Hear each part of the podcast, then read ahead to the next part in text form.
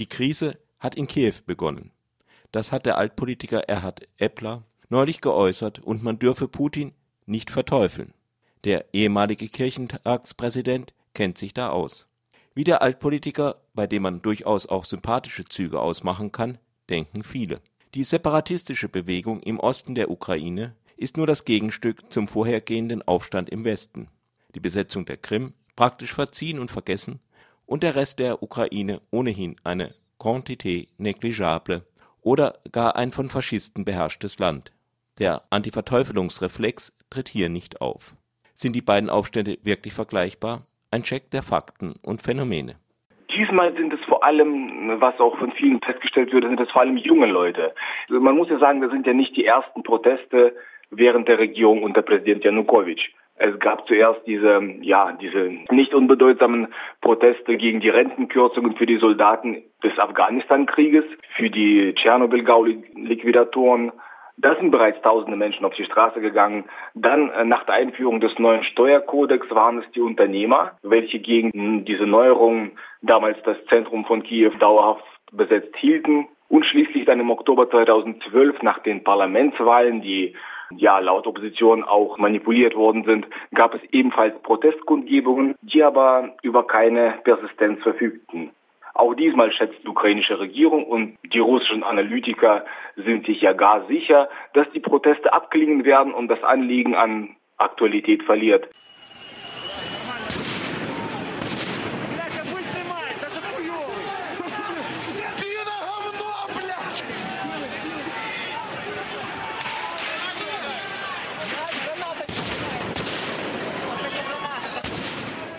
Ukrainische Regierung hat die Gespräche mit der EU demonstrativ beendet. Assoziierungsabkommen zwischen EU und Ukraine geplatzt. Assoziierungsabkommen zwischen EU und Ukraine geplatzt.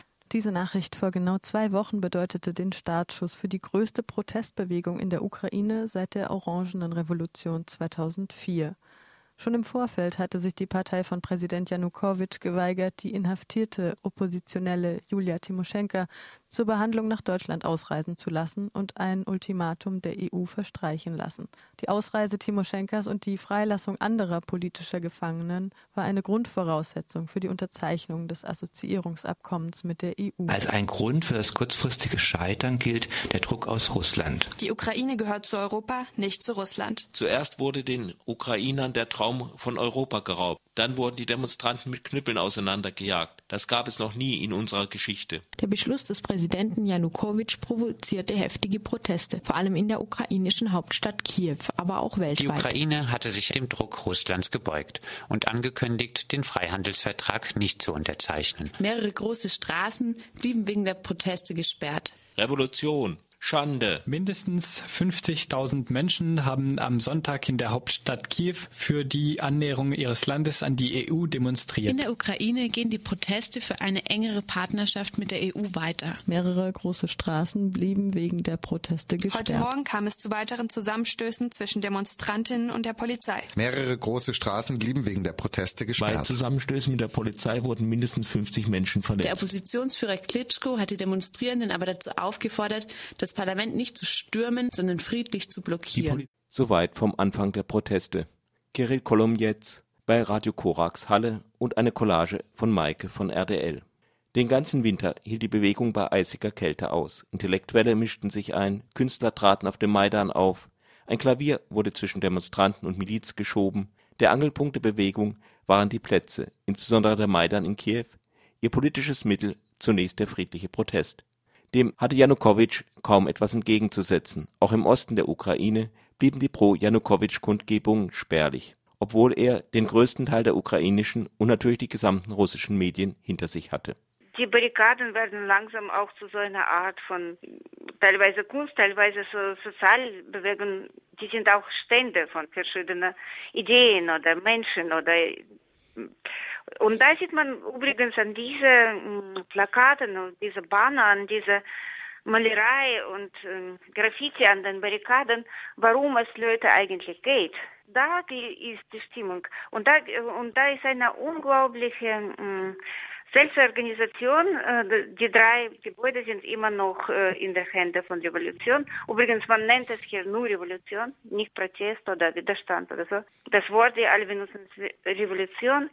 Und äh, beide Leute, die da sind, die Stimmung ist, wir bleiben bis wir siegen. Und die Stimmung ist eher heiter, mutig und eigentlich sehr hell.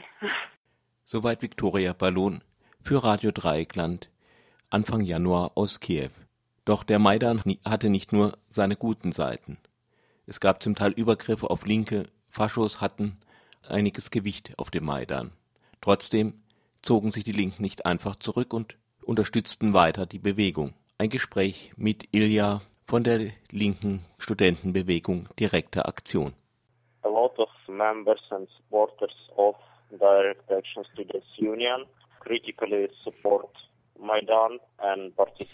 eine große Zahl von Mitgliedern und Unterstützern der direkten Aktion hat die Maidan-Bewegung kritisch unterstützt und an manchen Initiativen teilgenommen und dabei versucht, den Einfluss der Rechtsradikalen auf dem Maidan zu vermindern. Zum Beispiel haben viele Aktivisten und Aktivistinnen der Union zusammen mit anderen Linken eine Initiative organisiert und an ihr teilgenommen, die Krankenhauswachen hieß. Während der Auseinandersetzungen wurden die Krankenhäuser bewacht, um Verletzte vom Maidan vor Entführungen durch die Polizei oder die Miliz zu schützen.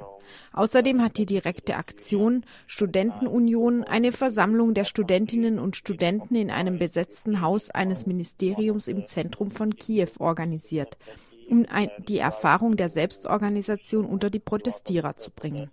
Zuletzt haben wir an der einwöchigen Besetzung des Bildungsministeriums in Kiew teilgenommen und dadurch die neue Regierung dazu gezwungen, auf ihre Absicht zu verzichten, Irina Firion von der rechtsradikalen Svoboda zur Bildungsministerin zu machen.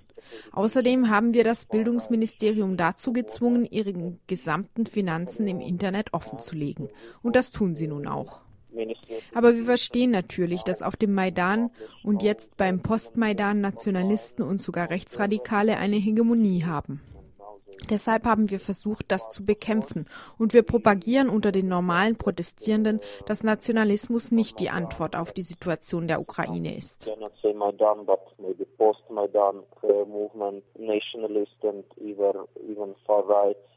have a hegemony, so we try to fight it and to say to like simple protesters that uh, nationalism is not the answer to situation. Die Maidan-Bewegung wird von ganz unterschiedlichen politischen Gruppen unterstützt. Verschiedene bekannte politische Führer treten ihr auf. Es gibt Diskussionen um die Richtung. Politische Forderungen werden formuliert, wie Neuwahl des Präsidenten, Rückkehr zur alten Verfassung, Ratifizierung des Assoziierungsabkommens mit der EU. Die Bewegung radikalisiert sich, nachdem die Mehrheit aus Janukowitsch Partei der Regionen und die mit ihnen verbündeten Kommunisten ein Antidemonstrationsgesetz verabschiedet hat, das praktisch jeglichen Protest verhindern soll. Als die Berkut am gleichen Tag, an dem Russland mit dem Ankauf ukrainischer Staatsanleihen beginnen will, den Maidan stürmt, kommt es zu Straßenschlachten mit Toten auf beiden Seiten zur Besetzung öffentlicher Gebäude, teilweise in der Ostukraine. Auch in der härtesten Phase ist die Bewaffnung der Demonstranten vor allem selbst gemacht oder von der Polizei erbeutet. Nun vergleichen wir die prorussischen Kräfte. Sie haben sicher auch einigen Rückhalt in der lokalen Bevölkerung. Doch anhaltende Proteste, Massendemonstrationen, andere politische Forderungen als die Abspaltung, Fehlanzeige. Prominente politische Führer, erkennbar verschiedene politische Orientierungen, ebenfalls nicht zu erkennen. Nicht einmal Janukowitsch lässt sich bei den prorussischen Kräften blicken. Wenn die Maidan-Bewegung ein Putsch gegen den legitimen Präsidenten war, warum führen Janukowitsch und seine Partei dann nicht die Gegenbewegung an? Selbst das Angebot einer Abstimmung über die Abspaltung von der Ukraine parallel zur Präsidentenwahl führte zu keinerlei Reaktionen der prorussischen Kräfte.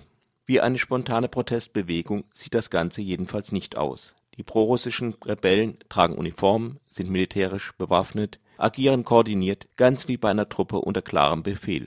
Gleich am Anfang werden Regierungsgebäude besetzt und Checkpoints errichtet. Das, was die ukrainische Revolution kennzeichnete, das Zusammenkommen verschiedener Leute auf einem großen Platz, wo über die politische Richtung diskutiert wird, fehlt ganz. Wenn der Aufstand auf dem Maidan eine Revolution mit ihren Licht- und Schattenseiten war Wie bei den meisten Revolutionen, so wirkt die Rebellion im Osten wie eine Art Kommandounternehmen mit politischer und militärischer Planung und entsprechender Unterstützung. Zurück zu dem eher zufällig herausgegriffenen Altpolitiker Erhard Eppler. In der Süddeutschen Zeitung schreibt Eppler: „ Auch ich möchte nicht so regiert werden, wie Putin Russland regiert. “Um dann fortzufahren: „ Aber dieser Putin will und muss Russland, nicht Deutschland regieren. “Den zweiten Satz finde ich einen ziemlichen Hammer. Und das aus der Feder eines Mannes, der 16 Jahre lang die Grundwertekommission der SPD geleitet hat. Armer Putin, muss er nun mal Russland unterdrücken. Und wenn man bei Russland schon nicht hinschaut, dann kommt es auf die Ukraine auch nicht an. Aber in Deutschland, da sind wir alle Demokraten